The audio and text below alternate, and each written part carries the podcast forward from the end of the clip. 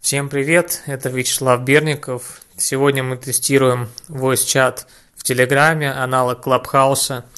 И э, я расскажу три вещи, три факта, которые, о которых я думаю, и, в принципе, что я по поводу этого думаю.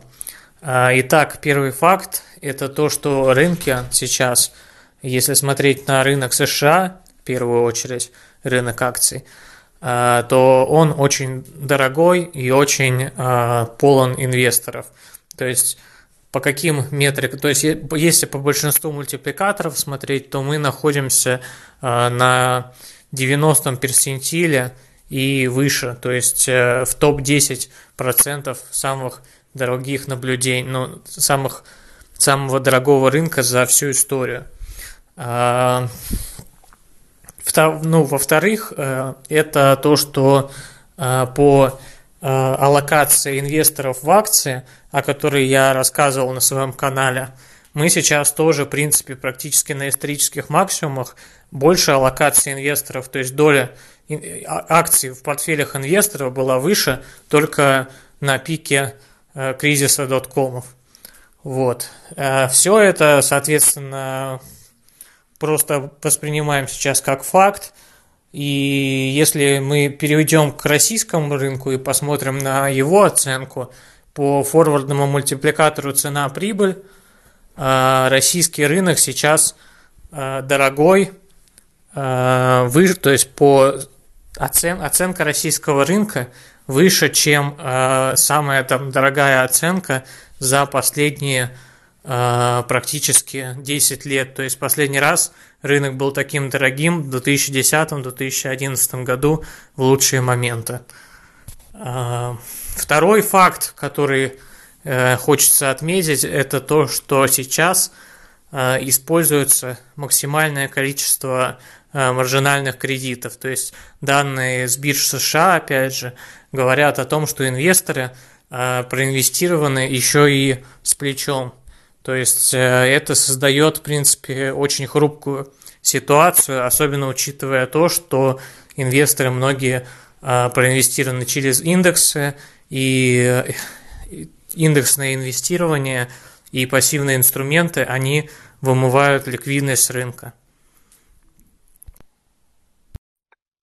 Третий факт – это то, что сейчас э, достаточно позитивное ожидание по экономике – и по американской экономике, по, в принципе, мировой экономике. То есть все ожидают, что после коронавируса экономика будет расти высокими темпами, и многие центробанки не готовы э, повышать ставки и не видят никаких там рисков инфляции долгосрочной, и поэтому они считают, что, ну то есть, в принципе, экономика сейчас достаточно э, действительно мировая будет расти, скорее всего, и единственный действительно риск, который может быть, ну, которого пока что никто не боится, и ну, не факт, что он будет, это инфляция.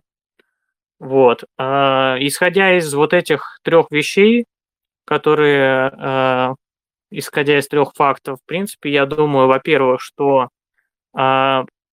вероятность того, что рынки обвалятся, ну просто, ну то есть они обвалятся в ближайший там год, она низкая. Почему? Потому что, ну, достаточно э, впереди, наверное, достаточно э, хорошее восстановление экономики и, э, ну, соответственно, даже если рынки упадут, то они, наверное, сначала еще вырастут. Второе, э, но, но при этом, при этом, если рынки упадут, то они упадут очень сильно. Это первое такое мнение. Второе – это то, что, ну, об этом я уже сказал, то, что, в принципе, будущая доходность э, держателей э, текущих там пассивных инструментов, да и вообще многих акций, она, скорее всего, очень низкая. И к этому надо быть готовым, то есть не стоит ожидать 10% годовых, если ты держишь там ETF на S&P 500. Но не будет такой доходности в будущем. Или, и даже если будет, то, наверное, для этого придется продержать не 10 лет, а больше.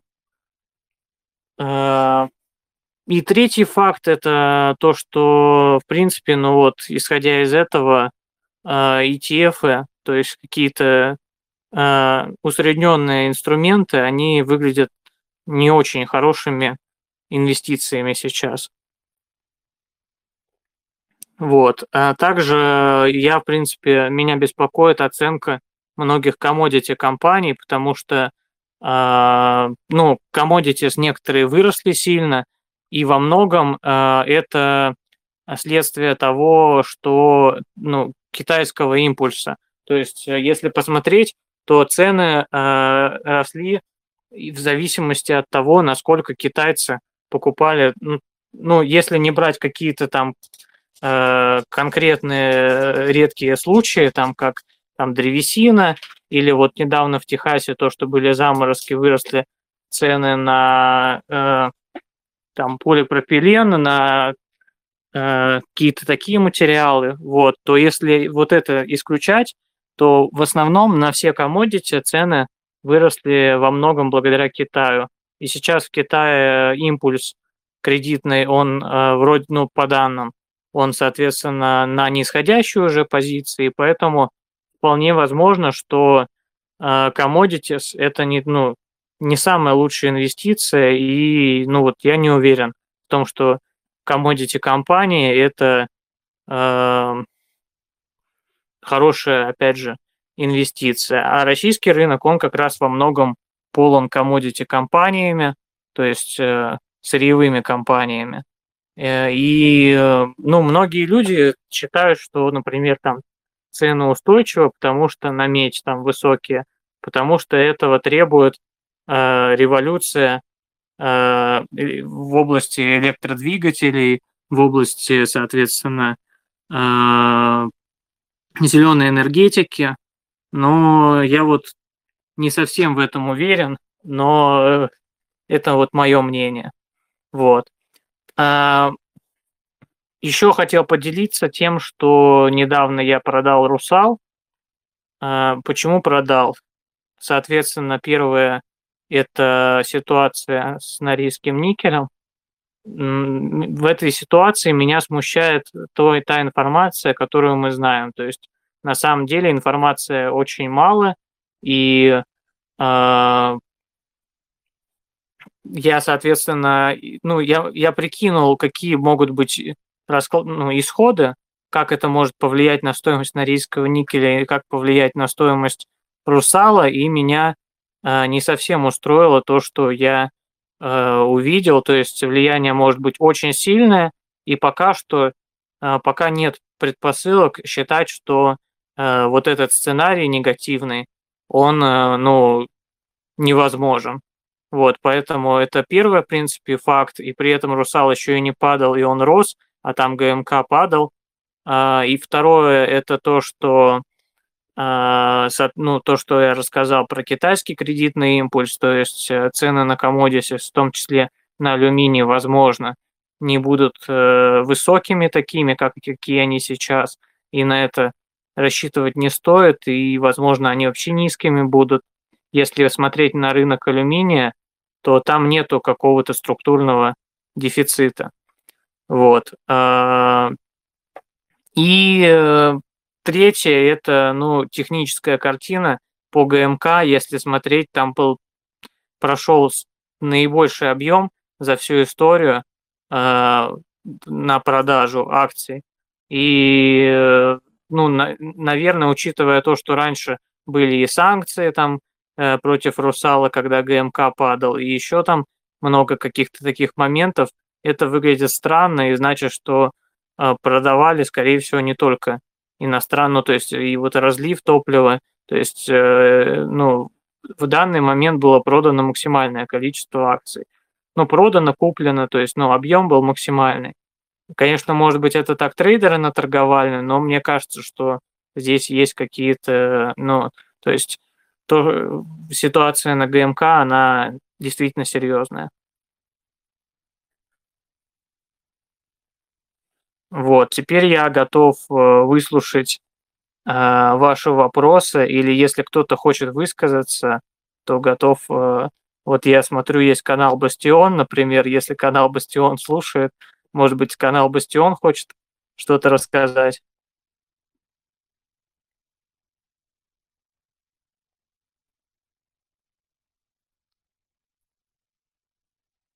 Для того, чтобы задать вопрос или высказаться, нужно поднять руку, и я, соответственно, размучу, можно будет говорить.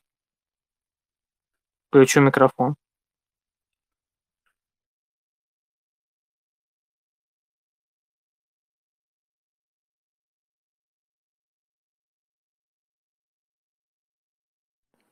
Но пока кто-то думает, какой вопрос задать или э, я скажу еще, что, соответственно, ну, то есть, исходя из вот этих фактов, исходя из того, что я думаю, что стоит делать. Но, повторюсь, стоит искать, соответственно, value, искать э, какие-то интересные идеи на каких-то, например, других рынках, э, искать среди компаний, которые почему-то, э, ну, обошли, обошло стороной вот это все, вот это вся, вот этот весь хайп. При этом я могу сказать, что многие компании вот циклические, которые пострадали, они вот сейчас, они многие оцениваются ну, ну, нереально дорого, возможно, даже дороже, но неадекватно дорого, даже менее адекватно, чем компании там роста, которые, ну, соответственно, тоже стоят достаточно дорого. Так, вот есть желающий задать вопрос.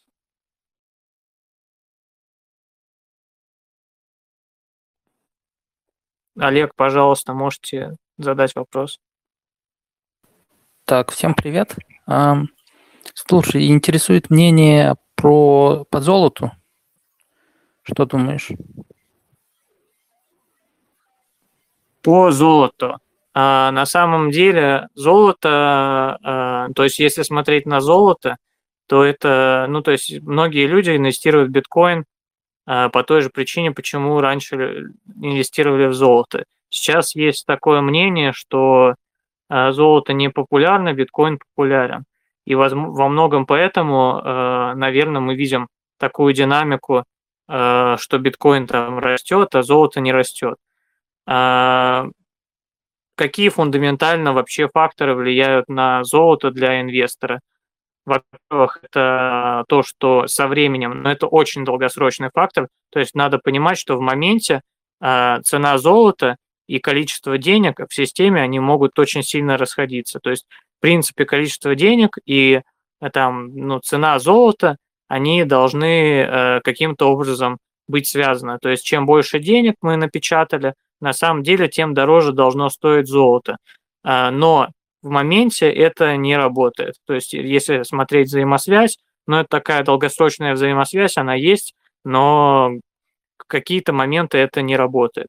Когда золото интересно, когда золото хорошо, это когда существует отрицательные, э, ну, от, либо опасения, либо по факту существуют отрицательные реальные процентные ставки по долговым инструментам. То есть а, человек не может спрятаться, опять же, разместить свои деньги, просто э, сохранить, сберечь в инструментах, там, ну, вот на депозит положить, на там облигации какие-то длинные, короткие купить, потому что доходность, она ниже, чем инфляция. И э, если будут такие опасения, то есть если инфляция будет расти, при этом доходности расти не будут, то я думаю, что инвесторы ну, снова вернутся в золото. То есть сейчас золото достаточно непопулярно, уже трейд. То есть он был популярным, непопулярным стал, поэтому золото, соответственно, просел в цене. И а, если мы увидим опасения по этому поводу, по поводу инфляции, по поводу отрицательных реальных процентных ставок, то и еще если, а, еще интересный момент, если биткоин рухнет, то вот тогда я уверен, что золото получит очень большой а, положительный импульс. Спасибо.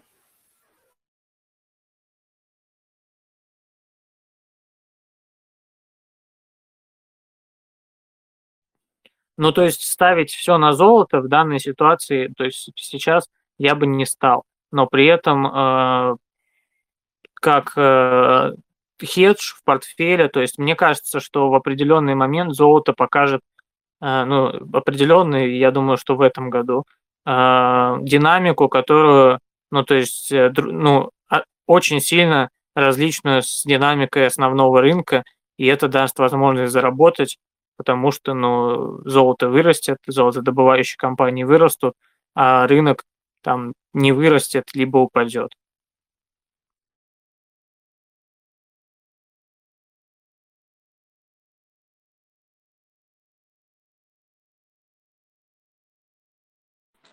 Вот еще относительно нефти есть такой вопрос. Э, многие инвестбанки, да, в частности Goldman Sachs и там еще некоторые, например, эм, наша компания Лукойл, э, видит эм, отраслевой дефицит, э, который возможен там в ближайшую пару лет да, ввиду недоинвестирования и того кризиса, который случился вот при пандемии, и в принципе, который продолжается, как бы видно небольшое количество, ну, как бы не сильный рост э, буровых э, в том, в том же э, сланцевой индустрии. Вот как видится этот момент относительно нефти, понятно, что там цена да, на нефть это как бы сложная вообще субстанция, и ее, там, наверное, 3-4 игрока могут легко опрокинуть в любую сторону. Но вот с учетом восстановления экономик и э, конца пандемии, да, э, есть ли такая вероятность, вот, на ваш взгляд, по поводу нефти? Хороший вопрос. Я, в принципе, еще, ну, то есть, когда все это произошло, когда мы видели отрицательные цены на нефть, когда на самом деле многие нефтяные компании испытывали огромное давление не только со стороны там тех, кто вот инвесторов ESG, э, со стороны там экоактивистов, а еще и, соответственно, со стороны экономики просто, потому что ну, в определенный момент их сырье э, стало ненужным, и даже хранить его непонятно где. То есть многие компании испытали огромный шок. И, конечно, э, и еще э, более того, если смотреть на мейджоры, да, там British Petroleum, там, э, то они, они как переобулись, то есть они, ну, я думаю, что во многом это, соответственно, заигрывание с инвесторами, э, то есть я не знаю, что движет этой компанией, я вот не совсем понимаю. Э, лишь, решили, что там они в ближайшие там годы сосредоточатся, то есть, ну, от нефтяных инвестиций они уйдут. Действительно, есть недоинвестированность в этой отрасли, то есть, еще говорю, до там до восстановления, это было понятно. Поэтому это был основной бы, ну, бычий тезис в том, чтобы покупать нефтяные компании, а не просто потому, что упали. То есть на самом деле, если вы посмотрите, ну вот э, в 2008-2009 году, например, банки там или просто ну, очень сильно упали. Не все выросли, не все отросли, кто-то вообще банкротился. То есть просто потому, что упало, нельзя ничего покупать. А, соответственно, в данном случае как я вижу, ну, то есть, да, я согласен полностью, что там цена на нефть такая вещь, которую там, ну, то есть абсолютно вот эти вот, особенно там какие-то таргеты инвестбанков, но это выглядит практически как бесполезно, потому что, ну, ну, ну никак они, вот как они предсказывают, вот сейчас цена выросла, допустим, там до 60 примерно, и они говорят, значит, будет 60, там, мы повышаем свой таргет, или 65 будет. На самом деле они ничего не знают. То есть, но если посмотрите на историю прогнозов, то э, история прогнозов именно по нефти, она была очень плохая. Вот. Что можно сказать по нефти именно вот из-за недоинвестированности, то есть есть ли риск такой и как вообще с этим работать. В принципе, ну, мое мнение, опять же, э, недоинвестированность действительно есть, есть риск того, что из-за этого в ближайшие годы цены на нефть вырастут еще относительно текущих э, цен.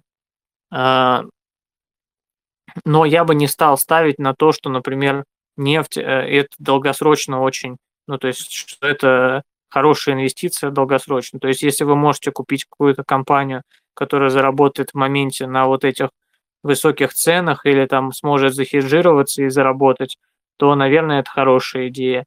А, станет ли, ну, то есть поверят ли в мир вновь в то, что нефть нужна и а, нефть это хорошие инвестиции, я вот в этом не уверен. То есть э, я бы такую ставку делать не стал. И, в принципе, я думаю, что действительно 2-3 года а, цены на нефть, скорее всего, будут ну, выше, чем они сейчас даже.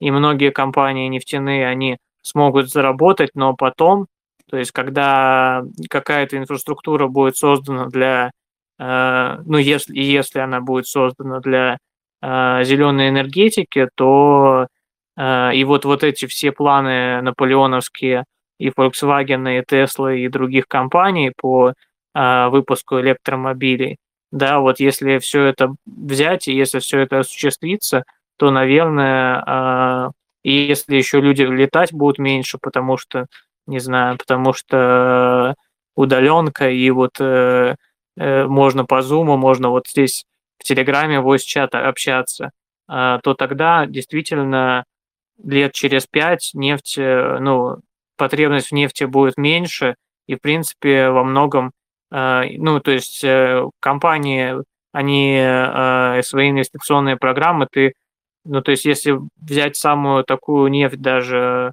ну, самое простое месторождение, которое уже ты знаешь, что там нефть, э, все равно окупить его за там 3-5 лет, это, ну, скорее всего, не получится. Поэтому, э, поэтому, поэтому мы видим то, что видим. Поэтому, ну, ну есть недоинвестированность. И поэтому, возможно, это правильно. Ну и поэтому, скорее всего, компании, которые в деле, которые э, ну, занимаются сейчас нефтью, они смогут на этом заработать. В России сейчас э, цена на нефть, ну, на нефтяные компании в России, в принципе, правильно смотреть в рублях. Почему? Потому что, э, ну, то есть, ну, не на долларовые, как это не долларовая инвестиция. Почему? Потому что, ну, компании зарабатывают, ну, во многом рублевую э, выручку. И э, происходит это потому что, ну, сейчас, конечно, тяжело это говорить, да, но когда условно нефть растет, то рубль укрепляется, а когда нефть падает, то, э, соответственно, рубль ослабевает, доллар растет, и поэтому в рублях выручка компании, она, э, ну, есть какой-то эффект нейтрализующий это воздействие. Сейчас, соответственно, обеспокоились ценами на бензин. Но, очевидно, если у тебя бочка стоит там больше 6 тысяч, то, конечно, ну, конечно, если у тебя э, доллар э, не, ну, рубль не укрепляется, а при этом еще и нефть растет, понятно, что дело, что бензин как бы становится невыгодно просто делать, и ну, выгоднее продавать сырье, и поэтому ну, цены на бензин растут. Вот. А, поэтому, в принципе, ну, как идея, это реальная идея, но нужно быть э, избирательным. Ну, вот сейчас, например, «Газпром» нефть, ну, дискриминати... дискримин... в общем, стоит очень дешево. То есть э, сколько она может сейчас зарабатывать при текущей нефти в рублях, да, и сколько стоит акция в рублях, но расхождение просто очень сильное. Лукойл э, такого расхождения нет, но, в принципе, Лукойл тоже зарабатывает сейчас достаточно много. Вот. Какая будет цена на нефть в ближайшие годы, ну, кроме там геополитики, э, то есть э, сколько будет там Саудовская Аравия добывать. Я думаю, что э, цена будет, э, ну, то есть низких цен, скорее всего, в ближайшие годы не будет.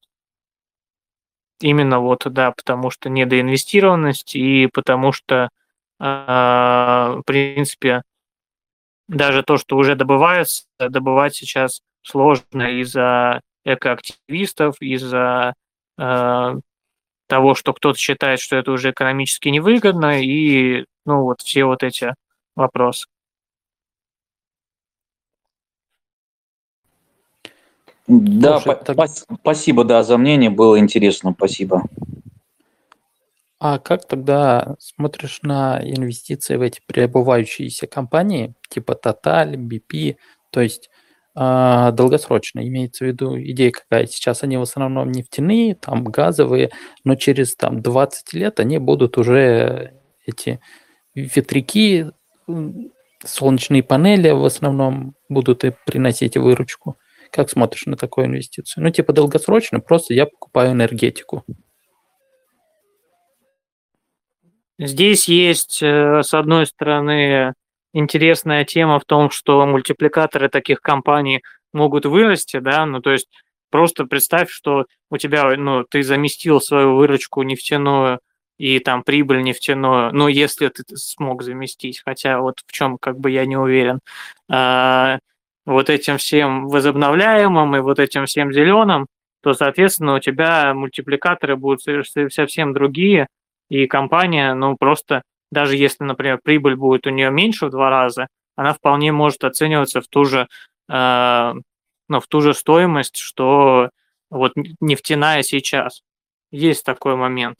Но при этом э, я думаю, что на это и ставят, в принципе, менеджеры таких компаний, но при этом э, я вот не уверен в отдаче инвестиций в эти э, сферы зеленой энергетики. Если посмотреть именно на отдачу инвестиций, не просто, ну, не купить акцию, да, а на то, как, ну, реальную отдачу бизнеса, то для большинства э, стран инвестиции в зеленые компании, они все-таки, ну, то есть, ну, инвестиции, точнее, зеленых компаний без э, вот этих всех там преференций, налоговых и прочего, то они э, рентабельность ну, если смотреть через цикл, то они принесли ниже, ну, пока что ниже, чем там нефтяные компании. Хотя нефтяные компании многие, ну, тоже не, не, не очень много заработали. Поэтому тут очень сильно зависит от того, насколько будут эффективны их инвестиции, насколько, соответственно, ты доверяешь, что менеджеры действительно будут заниматься ну, вот, эффективными инвестициями, а не просто э, пропагандой того, что мы там переобуваемся, и, ну, мы там новая компания, потому что все это вот, э, ну, рассказы инвесторам для того, чтобы поддержать капитализацию, но это говорю хорошо, но это только в моменте. А долгосрочно, скорее всего, стоимость это, ну, долгосрочная стоимость будет двигать то, насколько будут эффективны инвестиции этих компаний. Спасибо.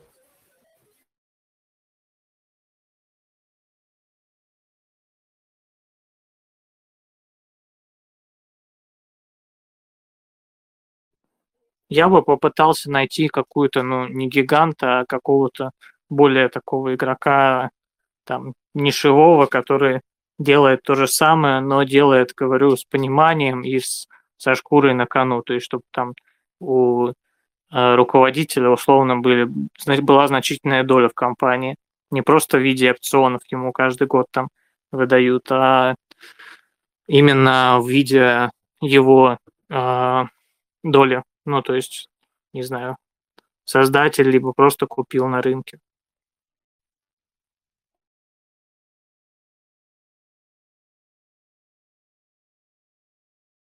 Интересно услышать мнение по Новотеку на долгосрок от пяти лет.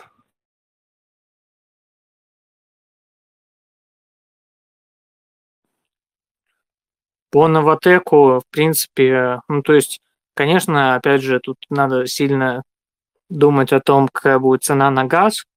А, ну, то есть это важный драйвер. Также важный драйвер – это то, ну, насколько, опять же, будут там эффективные инвестиции. А, но мое мнение, что а, ну, через 5 лет Новотек будет стоить ну, дороже, а насколько дороже, но во многом зависеть будет все-таки от цены на газ. Цена на газ, скорее всего, будет стоить дороже, потому что а, газ это, ну, если посмотреть, то многие, многую энергетику а, угольную пытаются заменять именно на газовую.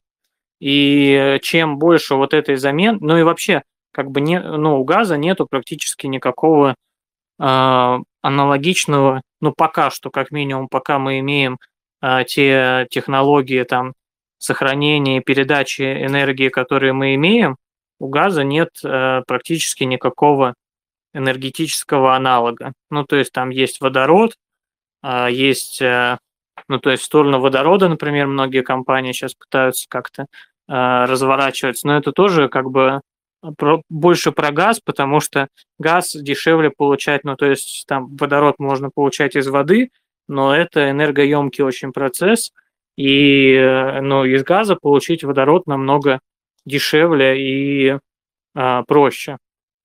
Вот, поэтому газ, скорее всего, будет э, в будущем дороже, и э, поэтому, соответственно, ну, Новотека э, большое будущее, я думаю. А в плане оценки инвестиций, мне кажется, что э, мне кажется, что они уже ну, то есть, ну, если им не дадут никаких там новых проектов, там дешево государство, если они там не выиграют что-то еще, э, то тогда как бы, ну, тогда никакого апсайда вот здесь я не вижу. То есть э, в основном Новотек это ставка на то, что ну, проекты, которые есть, они будут реализованы, и цены на газ, они вырастут. Вот. А, в целом, я думаю, что это ну, хорошая ставка, и газ будет дороже, газа на самом деле не так много, и если еще и газ убрать, который добывается там попутный сланцевый, то которого, опять же, скорее всего, будет меньше, то, соответственно, ну, газ будет дороже. Если вы посмотрите вообще на цены на газ, там исторические, да, то вот до сланцевой революции, ну, цены на газ были выше. Я думаю, что они будут такими же как минимум. Скорее всего, дороже. Спасибо. Ну и, конечно, газ... Э, Новотеком владеет Михельсон, и поэтому я думаю, что э, если верите в то, что в России, э, ну, что Михельсон, с ним ничего не случится, и то, что, в принципе, там, не знаю, политический режим сохранится и не, ну, не будет революции какой-то прям революции именно э, ну, силовой революции, то тогда я думаю, что это интересная инвестиция и хорошая будет. А если верить в то, что будет какая-то силовая революция там снова, ну тогда понятно, тогда вообще лучше просто не инвестировать в Россию. Но э, как бы поэтому, ну, наверное, это хорошая инвестиция. Ну, вот так. Ну да, я полностью согласен. То есть э, тут трудно оценить риски э, инвестирования в российский рынок э, в плане, в политическом плане, потому что, ну, вот я тоже полтора года инвестирую, ну, начал полтора года назад, и, ну, в основном в российский рынок. И вот сейчас, ну, открыл индивидуальный инвестиционный счет вот на три года, и вот как раз думаю, что будет в 2024 году, то есть закрывать полностью и выходить в кэш, как, как говорится, или верить в лучшее, что у нас ничего такого экстраординарного не произойдет, и, ну, и все будет хорошо. Ну, как бы тут сложно гадать. На самом деле, если посмотреть ну, историю России, она не такая, ну, России современной, она не такая длинная, конечно, но если посмотреть историю России, современную историю рынка, ну, тоже много раз, разного произошло. И Крым, и там э, кризис 8-9 года, и еще там, э, там различные события политические и экономические. И если даже вот это все посмотреть, то можно сказать, что ну, вряд ли будет как-то, ну, то есть инвестиции в российский рынок, они имеют смысл, а, если инвестировать а, в то, что понимаешь, в то, что может дать тебе доходность больше, чем просто там инвестиции в рынок США в среднем в, друг, ну, в другом, ну, если, соответственно, не веришь, ну, тогда нету смысла в этом вообще. Потому что, ну, понятное дело, просто ты получишь меньше доходность, а смысла какого-то э, просто, просто потому что, не знаю, из чувства патриотизма получать меньше доходность все равно, наверное, не хотелось бы. Ну да, я согласен. Ну, в идеале, мне кажется, надо э, диверсифицироваться, как, как говорится, что многие рекомендуют делать, э, то есть входить там на китайский, на американский рынок, но китайский как-то стрёмно, честно говоря, потому что сколько многие пишут, что ну, китайской статистике верить, как бы, то есть они могут рисовать одни цифры, а по факту у них там огромные долги, как бы, компании, и непонятно, что, что будет, э, что будет далее. А с американским рынком, как бы, он сильно перегрет, и, честно говоря, сейчас лезть в него ну, не, неохота, очень неохота, поэтому пока вот хочется верить в российский рынок и то, что он как бы еще не, не так сильно перегрет по сравнению с остальными рынками. Вот, как-то так. Я вас понимаю, с вами согласен, но по Китаю, в принципе, э, вот сейчас на как раз э, тема того, что Китай может занять место Америки в виде там финансового центра, вот именно вот это, то, что э, недоверие, то, что в Китае очень много таких вот, ну, манипулированиях, кстати, как и, например, в Индии, то есть можно купить компанию, а там компания просто эту отчетность рисует. В основном это можно заметить просто, ну, нереальное, как вот Luckin Coffee была компания, которая в США выходила на IPO. То есть, то, ну, просто очень хорошие были результаты. То есть они нереально хорошие, и это, в принципе, это главный э, признак того, что перед вами, скорее всего, мошенник как там, не знаю, доходность была вот у Берни Медофа, то есть все это, все инвестировали Берни Медофа, потому что ну, никто не хотел упустить такую хорошую доходность. Никто не понимал, как он ее зарабатывает, но, в принципе, все понятно, ну, все хотели эту доходность. Хотя все знали, то есть он как бы, ну, не скрывал, какая у него стратегия, но почему-то никто не додумался, что просто, ну, по этой стратегии, ну, нельзя столько зарабатывать. Вот, поэтому Эм, Китай в ближайшие годы он покажет, что готов он как бы к иностранным инвестициям и к роли международного финансового центра основного, либо не готов. Если не готов, то, ну, наверное, как бы, ну, для Америки это хорошо, Америка будет дальше доминировать, и, да, там американский рынок перегрет, но он не пострадает так серьезно, как если он пострадает, если вот Китай э, покажет, что ну, что им можно доверять и что они там не, не будут там условно брать там Алибаба или какую-то другую компанию, приватизировать, там, заставлять ее еще что-то делать, там, э, заставлять какие-то там ком- китайские компании инвестировать в какие-то проекты, которые им не нужны. Вот если этого всего не будет, то, конечно, китайский рынок, он интересен. Ну, то есть никогда не знаешь этого, но чисто из э, позиции экономической крупные китайские компании выглядят э, интересными. То есть они достаточно дешевые, они многие показывают рост, и, в принципе, Китай – экономика, которая все еще растет, хотя уже и стареет, и уже, и, ну, то есть основной э, драйвер в виде демографии, скорее всего, он уже ну, позади и не будет давать такой очень большой рост, какой мы рост видели ранее. Ну да, я полностью согласен.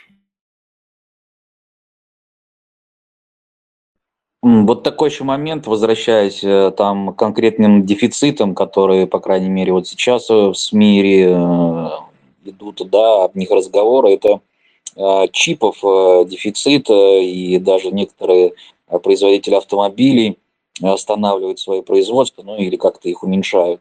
А, вот. Э, ну, в связи с этим э, понятны там, наверное, определенные акции, которые, э, возможно, будут бенефициарами, да, но там всем известный вроде как недооцененный тот же Intel, да, на который все смотрят как, ну, на старую корову, которая уже еле-еле дает молока, но тем не менее есть какие-то предпосылки к тому, что эта компания возродится и э, будет так перформить именно своей технологической заделом, как это делают ее конкуренты. Вот, может быть, на этот счет есть у кого-то мнение, да, то есть что это за дефицит, да, откуда он, условно говоря, взялся, из-за пандемии, да, то есть, возможно, останавливались эти заводы, там, ТМС, э, тайваньские, да, еще какие-то, вот, может быть, у кого-то на этот счет есть какие-то мысли.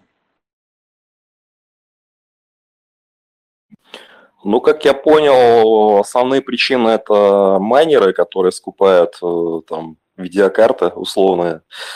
Плюс э, игровые приставки тоже, то есть э, у TSMC как бы много, ну, много мощностей задействовано на как бы чипа для PlayStation, там для Xbox. Вот, с этим связано. Ну и я так понимаю, что в пандемию прервались определенные как бы цепочки производственные тоже, которые ну, как раз из-за этого происходят вот, вот эти вот задержки. И э, я так понимаю, что на год, на два года вот это все, э, вся эта жесть как бы продолжится. То есть э, не купить не будет ни э, компьютер себе нормально новый, как бы по нормальным вменяемым деньгам, ни там автомобили там прекращают производить из-за того, что чипов им не хватает. Ну, много где. Как, как, как, ну, мое такое мнение. Ну, я, если честно, не эксперт вот в чипах, могу сказать. Ну, то есть там не только в этом проблема, там и действительно в том, что ну, много переходит на электромобили, там вот эти умные автомобили и вообще спрос на удаленку, то есть на э, вот эти все технологии. Э, вот, ну, то есть вот это во многом, конечно, сыграло роль, но то, где дефицит сейчас, то там, скорее всего, ну, то есть э, как говорит один из этих великих принципов инвестирования, то, что многие вещи, они на самом деле оказываются циклическими, которые кажутся постоянными. То есть э, окажется ли, ну то есть то, где мы сейчас видим дефицит, в будущем, возможно, мы увидим слишком большое количество. Поэтому здесь надо быть как бы осторожным, э, ну, посчитать все самому, а не полагаться на чье-то там на мнение экспертов и на дефицит просто в моменте. Потому что если дефицит есть в моменте, то ну, завтра это будет профицит, скорее всего.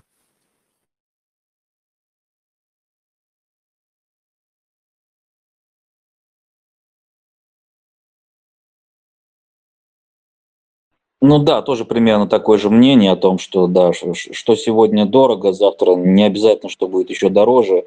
А, вот, но примерно а, вот на мой вкус, на мой взгляд, э, вот Intel вроде бы как бы и неплох, э, прям э, ну, на какую-то долгую перспективу, там, там 3, 3 плюс, наверное, лет.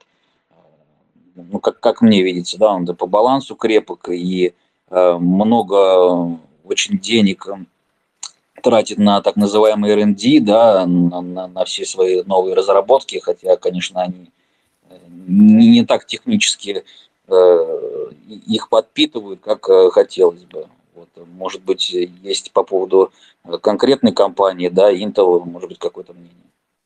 Ну, я могу сказать по поводу Intel, то, что, в принципе, Intel, э, то, что вот вы сказали, э, по Intel это было на момент там э, начала 2000-х, а, люди считали, что Intel, он не просто непобедим в своей сфере, потому что у него были самые большие расходы на R&D, причем там у следующего конкурента там, ну, было просто на в 5 раз меньше, в 7 раз меньше. Сейчас как бы разрыв, он уже не такой большой, сейчас Intel не такой э, как бы однозначно супер игрок на этом рынке, но при этом э, рынок на самом деле действительно растущий, оценка у Intel, она не какая-то там заоблачная, то есть она достаточно адекватная. И при этом сейчас еще и менеджер туда пришел адекватный, то есть до этого там был бывший э, финансовый директор, а финансовые директоры, они, как известно, они вот в бизнесе на самом деле ну, не очень хорошие как бы как бизнесмены, поэтому э, Поэтому и сейчас еще и база акционеров, то есть если посмотреть на акционеров, которые там туда пришли, если они не просто там скинут эти акции, а останутся в долгую, то в принципе я думаю, что у Intel действительно ну, большое и хорошее будущее. Intel, в принципе, не настолько каким-то образом там отстает в технологиях. И опять же, повторюсь, это растущий рынок. Лучше быть там не самой лучшей компанией на растущем рынке, чем э, лучшие компании на рынке, где которые просто умирают и завтра уже никому не нужен будет. Да, спасибо за мнение. Тоже как-то вот э, к Intel присматриваюсь, и уже а, определенные действия сделал. Вот э, ищу точки, наверное, для э, докупки. Спасибо.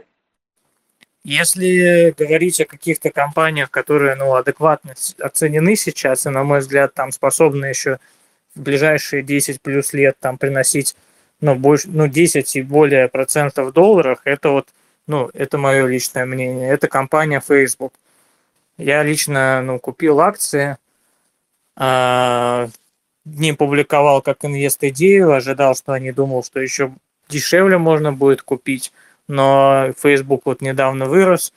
А, в чем, соответственно, интерес к Facebook? Если смотреть оценку Facebook, то она а, ну, достаточно низкая относительно всех вот технологических компаний. При этом а, у Facebook три из пяти наиболее скачиваемых приложений, точнее из десяти наиболее скачиваемых приложений, это WhatsApp, Instagram, точнее 4 приложения из 10, Facebook и Messenger от Facebook.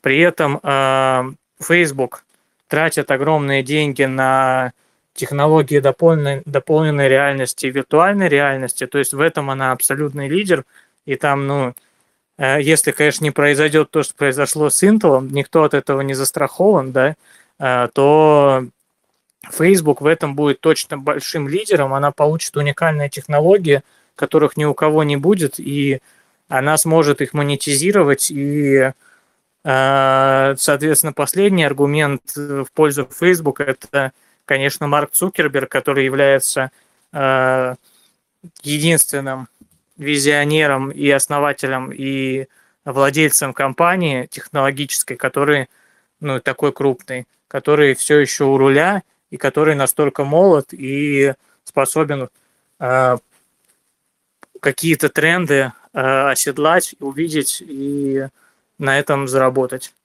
Вот я считаю, это э, основа обычного тезиса по Facebook. То есть компания, которую сейчас все не, ну, многие люди не любят из-за скандалов различных, она может стать очень любимой просто потому, что она получит технологии, которые, ну, то есть, когда вот об этих технологиях заговорят, там Oculus, то, что вот недавно они опубликовали а, а, прототип, то есть можно, то есть э, программа понимает э, импульсы, которые поступают в руку, то есть виртуальной реальности.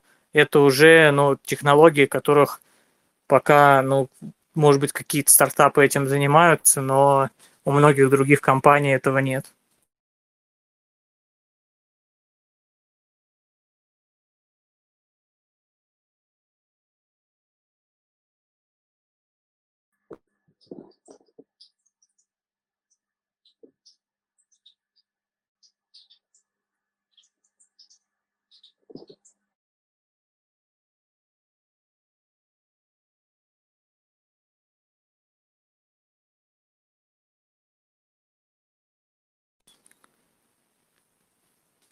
Так, ну если вопросов никаких нет, ну, в принципе, можете еще задать вопрос.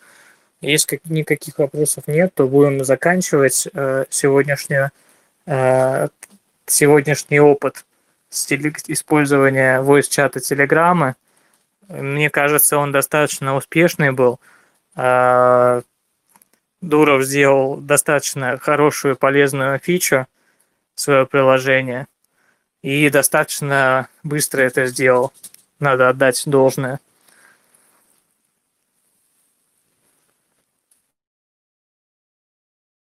респект Дурову. Единственное, чего мне не хватает в Телеграме, ну, что последнее, вот не хватает мне лично, например, это вот расшаривание, расшаривание э, экрана. Ну, по работе иногда нужно расшаривать экран, вот, вот этого не хватает. Как только сделает, ну, просто будет мега, мега супер круто. А, есть вопрос по нефтянке.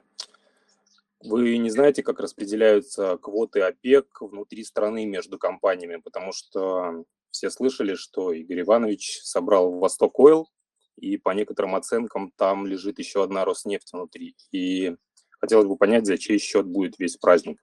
Спасибо. Насколько я знаю, э, решает там Минэнерго вместе с э, основными нефтяниками.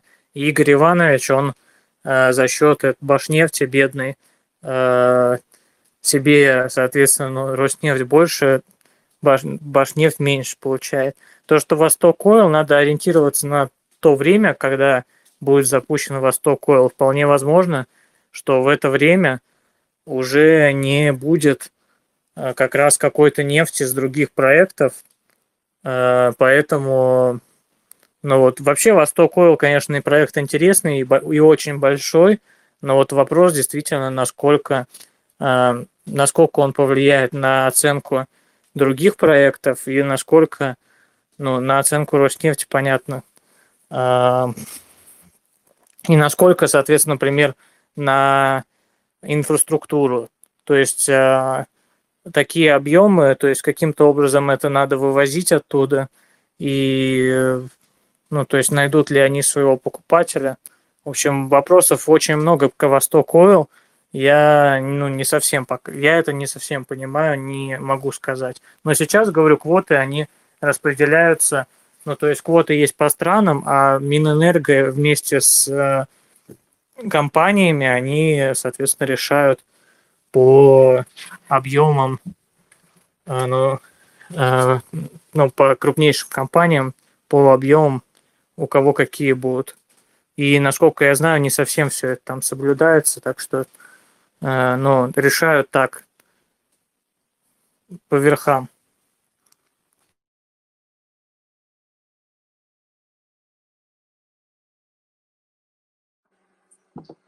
Спасибо. То есть вы думаете, что не стоит закладывать увеличение добычи Роснефти в оценку компании, потому что это, скорее всего, будет замещающая добыча?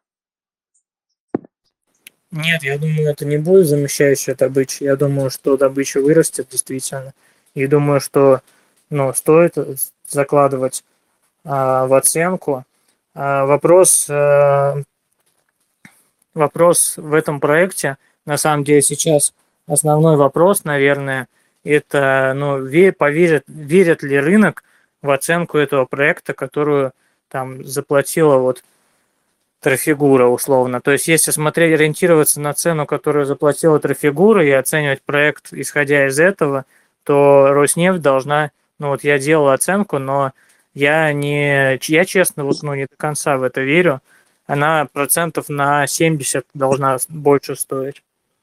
Но, ну, как бы, с одной стороны, да, с одной стороны, вполне реально, если я говорю, если какие-то другие компании, индийские, китайские, они начнут покупать доли в этом проекте за такие же деньги, то, наверное, рынок в это поверит, и вполне возможно, Роснефть, она вот на там 60, на 70 процентов она может переоцениться.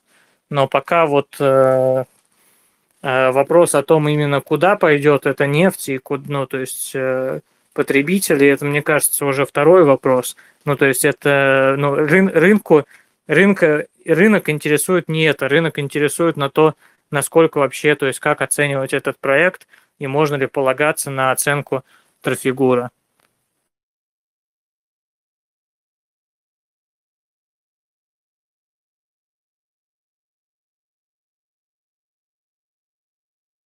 Вообще для трофигуры это не типичная покупка. И, ну, то есть, э, если не считать, что там есть какие-то взаимосвязи и как, как-то, не знаю, ну, понятное дело, они там есть у Роснефти с трофигурой, но если не считать, что кто-то с кем-то договорился, то, наверное, действительно, ну, проект такой большой и такой э, ценный.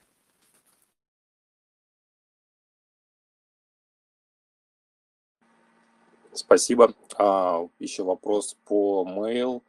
Выходил последний отчет, он был бы вроде бы не настолько плох, насколько снижает котировки. Может быть, есть какая-то информация? Конкретно по mail, э, ну, я оценил компанию, и многое в оценке mail зависит от э, совместного предприятия mail со Сбербанком. Я вот не совсем уверен в успехе совместного предприятия этого. Причина следующая. Причина потому, что если вы посмотрите, то Сбер какие-то успешные проекты, э, он старается из этого совместного предприятия вынуть. Насколько я знаю, ни Сбер, ни Mail.ru это совместное предприятие не консолидирует. То есть там, ну, э, оно идет как совместное предприятие, как по стоимости вложений и ну, не хотят показывать убытки. И ну вот я не уверен как бы в стоимости этого предприятия, ну и в успехе его, поэтому тут вот оценивать сложно. А если без вот этого смотреть, то в принципе бизнес действительно не так плохо себя ведет и ну действительно как бы наверное не совсем справедливо, что там котировки упали. Вот. Но, повторюсь, наверное, многое зависит вот от оценки этого совместного предприятия.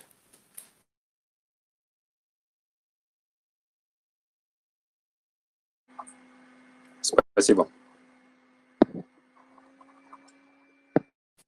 То есть мы, наверное, гейминг это вот ключевой э, такой э, растущий сегмент и сегмент, который, насколько я знаю, они хотят, э, ну, этот сегмент, чтобы рынок его увидел, чтобы как бы переоценил Mail.ru с большим условным мультипликатором. Ну, то есть, ну, как вот, что произошло с э, там с АФК-системой. То есть АФК-система была такая компания, которая никому особо не интересна была, и там все уже хоронили, там, не знаю, облигации тоже там никому не, ну то есть высокая доходность по облигациям достаточно.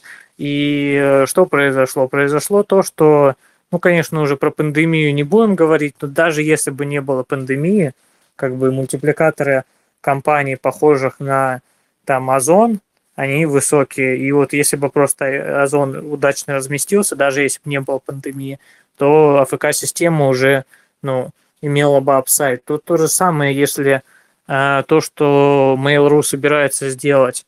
В принципе, сейчас все на самом деле на этом сконцентрированы. То есть, если посмотреть на перекресток, перекресток говорит, ну, то есть X5, X5 говорит, что мы сейчас э, сделаем немножко еще вырастем свой онлайн-бизнес и сделаем IPO этой компании.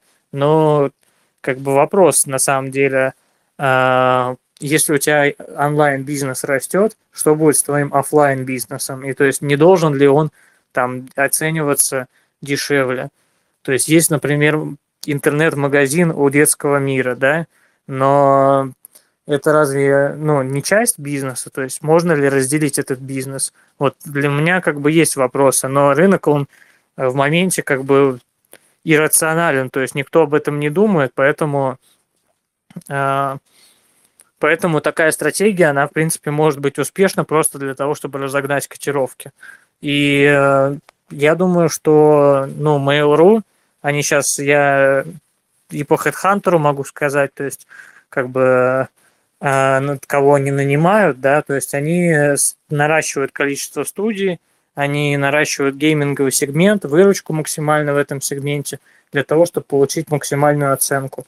И вот если они удачно выведут на IPO свой этот сегмент, а это, в принципе, ну, по моим оценкам, я, ну, мне сложно говорить, но я думаю, что кода 2 до этого события. Вот если они это сделают, то ну, достаточно сильно могут вырасти котировки. И вот даже вот это там СП со Сбербанком, если даже будет не очень удачное, рынок про это забудет, и ну, акция все равно вырастет.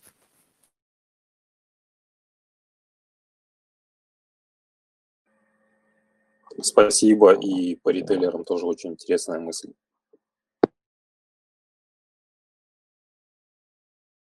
По ритейлерам на самом деле интересно, знаете, что еще?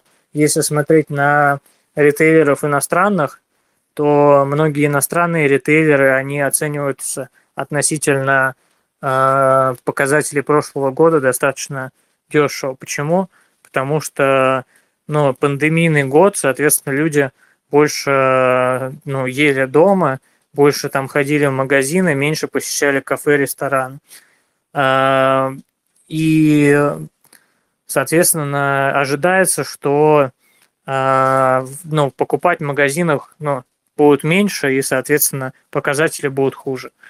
Э, если же посмотреть на российских ритейлеров, ну, конечно, там перекрест, ну, и опять же, X5, он показывает, что он откроет огромное количество магазинов, но как бы мне сложно оценивать, насколько это реально. То есть я не настолько хорошо э, понимаю, на самом деле, ну, вот, ритейл в этой сфере, но вот я, я не знаю, говорю, можно ли столько магазинов открыть, при этом не уничтожив там э, продажи в других своих магазинах. Э, вот если это все учитывать, да, то, ну, наши ритейлеры сейчас выглядят достаточно дорого, но особенно там, не знаю, Магнит. То есть, э, да, Магнит, он показал неплохие результаты за прошлый год, но а, сохранится ли вот этот моментум, сохранится ли хорошие результаты в этом году, а, я очень сомневаюсь. То есть в этом году для всех ритейлеров будет а, тяжелый год, особенно, наверное, для NVIDIA. То есть почему NVIDIA SPO-шнулся? Потому что NVIDIA показал очень крутые результаты на вот этой удаленке, на продаже ноутбуков, на вот этом всем. А теперь в этом году, скорее всего, у него продажи ну, по сравнению с прошлым годом, как минимум, они упадут. А, ну, соответственно, NVIDIA еще и пообещал там рекордные дивиденды, и потом SPO-шнулся. Вот. А, причем, как бы, ну, не компания продала акции, а продали, соответственно, акционеры. То есть акционеры просто вышли из компании частично. А, то есть э, вряд ли NVIDIA в этом году будет хорошей инвестицией.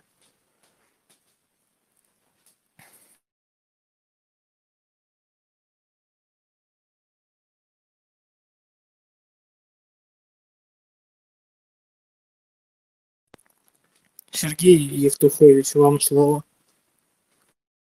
А, да, добрый вечер. А, хотелось бы услышать ваши мысли по поводу перспектив производителей продовольствия, Русагра и прочих. В ближайшие 3-5 лет, может быть. Да, конечно. Смотрите, у меня мнение следующее. Э, ну, то есть, в целом у нас на бирже-то немного их. Ну, то есть, если смотреть другие комп ну, другие э, рынки, другие биржи, там все локально и все ну, надо копать глубже. У нас это Черкизово, у нас это Русагры. Черкизово это относительно, ну, то есть это мясо.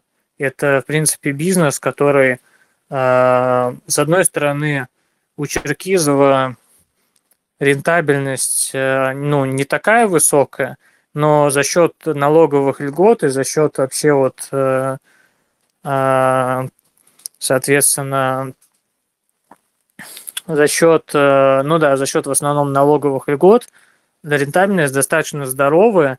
И, в принципе, если смотреть даже вот этот тренд со снижением цен на свинину, который вот он был в России, то Черкизова, ну, выстояла и ну, достаточно неплохие результаты показала. И Черкизова, и Русагра, в принципе, они наращивают, ну вот Русагра, например, он инвестирует сейчас, если вы посмотрите последние годы, максимально большую часть денег Русагра инвестирует именно в свинину. Э, в чем заключается тут бычий тезис? То есть э, есть Китай, есть э, рынок, который там действительно может, могут заполнить наши компании, и если им откроют ну, китайский рынок, где цены на свинину, по-моему, ну, ну, больше даже, чем в два раза больше, чем в России, то, конечно, для наших компаний это будет, скорее всего, у них, конечно, какие-нибудь налоговые льготы с этого заберут, но это будет очень как бы круто. Возможно, на это все наращивается. То есть, возможно, им сейчас сказали, что но сейчас вам нельзя поставлять, потому что, ну, потому что надо своих кормить. А если вы там увеличите мощности, то мы вам разрешим.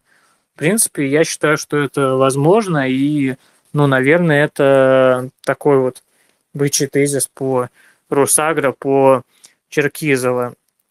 По Русагра, ну, там намного больше, как бы, э, кроме мяса есть еще сельхозсегмент, есть сахарный сегмент, и, ну, я ожидаю, что, в принципе, и сельхозсегмент, и сахарный сегмент, ну, они покажут, ну, такую вот, ну, 3-5 лет они покажут среднюю рентабельность за свои последние там 3-5 год, лет. И э, если смотреть Русагра, ну Русагра стоит дешево. То есть э, результат за 2020 год на самом деле у Русагра он не супер какой-то циклически высокий. То есть я бы сказал, он норм... ну то есть э, где-то может быть чуть-чуть выше нормы, но в целом он нормальный. То есть вот это нормальная рентабельность компании, которая будет в будущем исходя из вот этой, э, ну, исходя из вот этой прибыли, Русагра стоит 5 прибылей. Ну, то есть 5 прибылей это очень дешево, и я даже не знаю компанию такую же, ну, не очень циклическую, которая стоит, ну, вот 5 прибылей, и которая которые, в принципе, ну, вот такие акционеры и там менеджеры владеют акциями. То есть и в не самой худшей отрасли она работает. То есть я, мне кажется, у Русагрова очень большие перспективы в ближайшие годы. Тем более, если рынок, ну, сейчас там, не знаю, Русагра не переоценит. Вот. По Черкизово, но Черкизово будет расти дальше, скорее всего, какими-то темпами, ну, в зависимости от их инвест-программы. И если, ну, опять же, откроют Китай, то для Черкизова это будет круто. Черкизова на этом тоже заработает. Если не откроют, то ну, рост будет не очень большой. В принципе, Черкизова уже э, какой-то вот стадии такой э, быстрого роста уже преодолела и э, дальше будет расти средними темпами. Спасибо.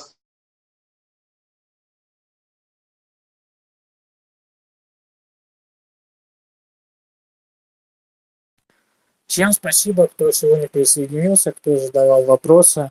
Было очень приятно пообщаться.